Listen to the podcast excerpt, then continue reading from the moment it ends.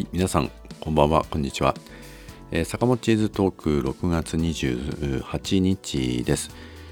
えー、今日もですね暑い暑い一日で、えー、なんと北陸地方梅雨明けということで、えーまあ、観測史上最短というのか、まあ、一番早く、えー、梅雨明けをしたということでいやもうから梅雨でねこのまま本当に夏本格化したらどうなるんだろうと、えー、まあ、お米をはじめとするですね、えー、農作物の生育がどうなるのかとだんだん心配になってきます。まあ、海外からのねいろんな食料品のこう輸入にいろんな困難があって、まあ、これでですねこの、まあ、夏から秋にかけてのいろんなえ、野菜食料品、うん、そういったもののまあ、生育がですね、えー、ちょっと厳しくなるというふうになるといや途端にこれ食料品値上げにまたねつながるんじゃないかなというふうに心配ですね。でさてさて、まあ、今日このね暑さの中でいつものように、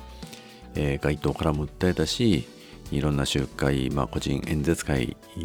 でも、えー、訴えました。で今日ですね、まあ、の今日ちょっとお話紹介したいなと思ったのは、えっとまあ、この間の、まあ、選挙始まりましてねいろんなメディアさん、まあ、テレビ局とか新聞社さんとかが、まあ、毎日のようにですね、えー、取材に来られまして、えー、街頭演説やってるところとか個人演説会の訴えとかあるいはあの私はまあこれ SNS なんかね積極的にやってる候補者の一人だと思いますので、えー、まあ、手元で一生懸命こうスマホをいじったりとかあのいろいろ配信してるとかねそういったところを取材されたいようで、まあ、そんなところを興味深くあの見に来られて取材をされています。で今日はたまたま、まあ、とある、まあ、駅周辺でですねえー、まあ、演説をした時にも、まあ、同じようにあの、まあ、Twitter のスペースという機能を使って、えー、ライブ配信的な形でね街頭演説そのまんま音声を流すということをやりながら演説やったんですけども、そういった場面もね取材をされて、えー、いました。でその時にその、まあ、こうテレビ局さんのね取材された方があの女性の若い記者だったんですけど、いろいろ聞いてこられまして、まあ、今一番訴えていることをポイントとなることは何ですかとか、いろいろお話あの質問されてそれに対する、まあ、答えをしていたんですね。それでまあ坂本さん今回7回目の国政選挙これで何度も、えー、戦っておられますけれどももうもう意気込みというか意欲というかあの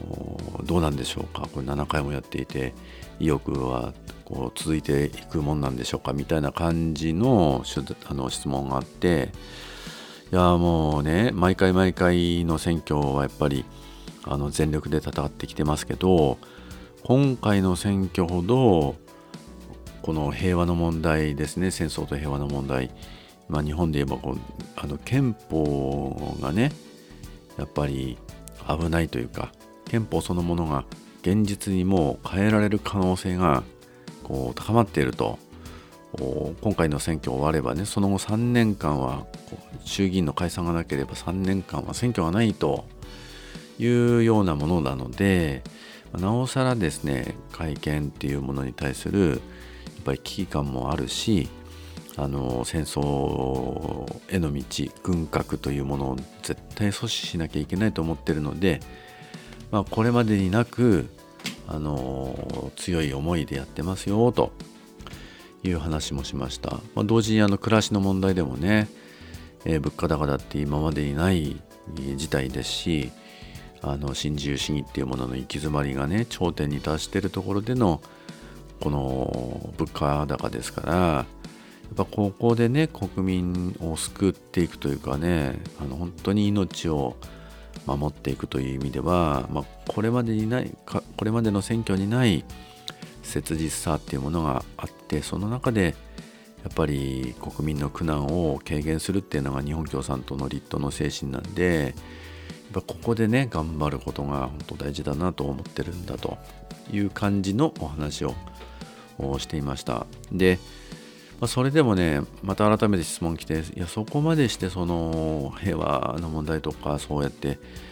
えー、この何とかしなきゃというふうに思われるその何ていうか背景というか、えー、は何年何なんでしょうかみたいな感じの話が質問があってで私答えたのはあのー、やっぱ日本国憲法というものに体現されてる理念思想これがやっぱり今揺らいでるだと。その平和主義とかね。それからま基本的人権とか自由とか、ま、個人の尊厳とかですね。あの生存権ですよね。最低限度の生活を営む権利があるのにそういうものがこうできていないとか。本当にこう日本国民が国民としてこう一人の人間として生きていくために憲法というものがその生きる権利みたいなものを保障してるはずなのにその憲法が軽く扱われてそれでまあね戦後77年も一度も改正されていないなんて日本だけだよと。そんなんダメじゃんみたいな感じでね。あのこう理念がどうなのかとかいうこと抜きにしてなんかそういう軽いこう表面的な話でね一度も変わってないっていうこと自体おかしいじゃないかみたいなこんなことでね会見をね語るような政治家とか政党とかいるわけですよね。でこれはねこのやっぱり政治を志すものとかあるいは政治家とか国会議員っていうのはこの憲法を擁護する義務があるわけでね国会議員の場合はそれを目指す人たちがあのそんな簡単に憲法を変えろみたいな話言ってもらっちゃ困るよと大体そこの憲法に示されている今言ったような基本的人権とか、ね、個人の尊重だとかこのあの、えー、生存権の問題だとかそういうね憲法に保障された問題にまともに向き合わずに憲法の定めたそういう国づくりに対して、うん、ろくにですよ真面目に取り組んでいない。その年金を下げていくとか生活保護の基準をどんどんこう悪くしていくとかそうやってね人間が人間として生きていくための最低限度のそういうこう生活保障とか、えー、こう年金の保障だとかね。そういうものをこうどんどん軽く扱ってどんどん削っていくっていう政治やってる人たちがつまり憲法をしっかり守らなきゃいけない人たちがそういうものをこう破ってると。破ってる人たちが憲法が古臭いんだと言って憲法を変えろみたいな話をしているっていうのはねほんと許せないと思うんですよね。だからまずは憲法通りのちゃんと仕事しろよというふうに思うわけですよ。だからそういうふうにしてねその、まあ、軽く政治変えようとかねなんかこのね今の政治でも自民党はダメだけど野党もダメじゃんみたいな話してみたりとかあのま、とにかく改革なんだみたいな話をしてみたりとかそういう話、まあ、そういう軽い話がね結構多いしそれから真面目にそういう民主主義とかそういう理念っていう話抜きにこの、まあ、NHK 党みたいな党とかですね、まあ、とにかく気をてらったそういうあの政策というかアピールというかなんかもう政策でも何でもないと思うんですけど、まあ、やっぱりこういうね今の政治に対する非常になんていうかこう閉塞感とかあの不満だとかあの、まあ、政治そのものがよくわからないっていうこともあってもうどっちもどっちだみたいな感覚が強い中でまあなんかやなんかやってくれそうみたいなねはちゃめちゃだけどとにかくやらせてみようよみたいな。あの感じのねことがやっぱりあの一部あるんでねそういうものが何というかなこう政治というか選挙というものの品位を落とすような部分もあったりとかしてなんかねそういうこうなんか民主主義の危機だなと思ったりするんですけどもまあ、そんなような政治状況も含めてやっぱり改めてこの憲法の理念まあ重ねて言いますけど平和主義とか個人の尊厳とか民主主義とか、まあ、生存権とかね。そういうものを本当に大切にする立場から現状がどこがダメでだからどのようにすべきかというようなことをねやっぱりこう骨太のそういう論議を、まあ、憲法の問題では骨太の論議してそれに基づいて個々の政策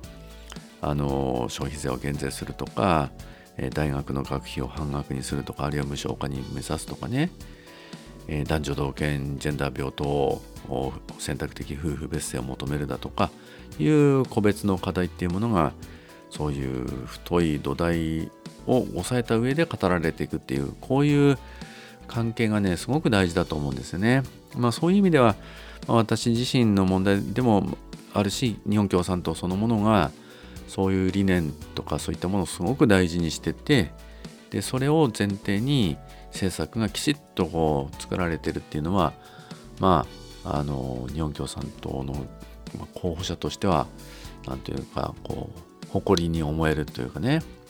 あの本当に他のね、えー、候補者さん大変だと思うんですね。先日のあの6月13日の公開討論の時も私なんかは党がねしっかりまとめた政策集みたいなものをきちんと持ってますしなんかこういう一つの何かの問題があったらこの政策集やあるいは過去の日本共産党のそれこそホームページ見ればもうこう過去おそらく20年分ぐらいの党のね国政選挙の政策なんてざっと出てきますんでそういう過去の政策もバーッと見てでそれを参考にして今の自分の政策作るとかっていうことできるんですよね。これ日本共産党のね強みの一つだと思うんですけど他の党ってね、まあ、残念ながら歴史もないし浅いし多分そんな政策なんか全然ないと思うんで公開討論の時もねまあ、正直こうあの言ってあれですけど他の党さんの方かわいそうだったというか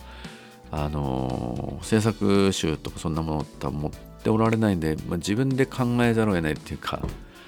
まあそ、そういう感じなんですね。だからやっぱり日本共産党はそういうまあ理念とか、まあ、日本共産党のね科学的社会主義や党綱領っていうものそのものがそういうこう重厚なそういう政策の一つなんですけどそういうものをこう背景に、まあ、憲法日本国憲法をどう捉えそれをどう具体化するかっていうところまで相当細かく練り上げられた政策っていうものがずしっとこう日本共産党の場合あるんでだから私もある意味こう堂々とねこう大船に乗ったつもりで、語れるしあの質問された時にその時は答えられなくてもごめんなさいちょっとちょっと調べてまたあのご回答しますんでって言えばまあほぼ100%ね答えがあるっていうのがねあのすごく何て言うか私自身も安心して候補者活動できるんですけどね、まあ、そこが日本共産党の良さだなと思うし、まあ、100年の歴史がありますから、まあ、それがやっぱり強みですよね。あの、まあ、今日街頭演説やってましたら、えー、あの若いね女性がね消費税5%を下げるというのはいいと思うんですけどどうやったらこれ財源どうするんでしょうかねとかいう質問がねあの呉羽駅前の街頭演説やってたら18歳の女性からそういう問いかけがあってね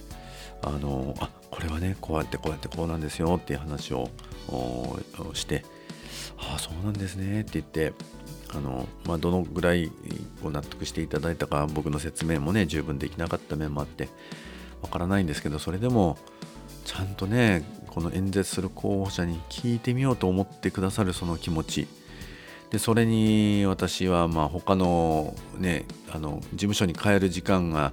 それでなくなってしまったんですけどあの夕食時間取る時間なくなったんですけどそれでもその方に一生懸命語りましたしあそうそう思い出中学3年生ぐらいのね生徒生徒さんがこれはえっ、ー、とねあれこれどこだったかなあのよかたの方だったかどっかであの会話になってねこれも10分ぐらい喋ってましたけどあの質問的な話でねこうじゃないですかああじゃないですかって語り語ってたんですけどまああのね大いにあのやっぱり候補者にどんどん質問していくこと大事ですよねあの有権者の方々ねしていただいて他の党がどういうのか坂本がどういうのか、まあ、ぜひ比べていただければありがたいなと思って、えー、おります。えー、っと今日は6月の28日坂本チーズトークでしたた明日も頑張っていきたいなと思っております。お聴きいただきましてありがとうございました。